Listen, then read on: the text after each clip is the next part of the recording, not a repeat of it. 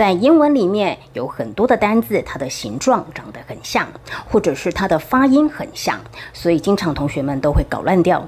今天高曼老师要跟你介绍三组大家最容易搞混的字。那第二组字呢是 accept 跟 accept。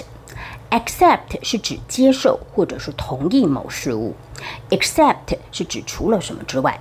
We cannot accept any more bookings. 我们没有办法再接受任何预定了。We work every day except Sunday. 我们每天都工作，除了礼拜天之外。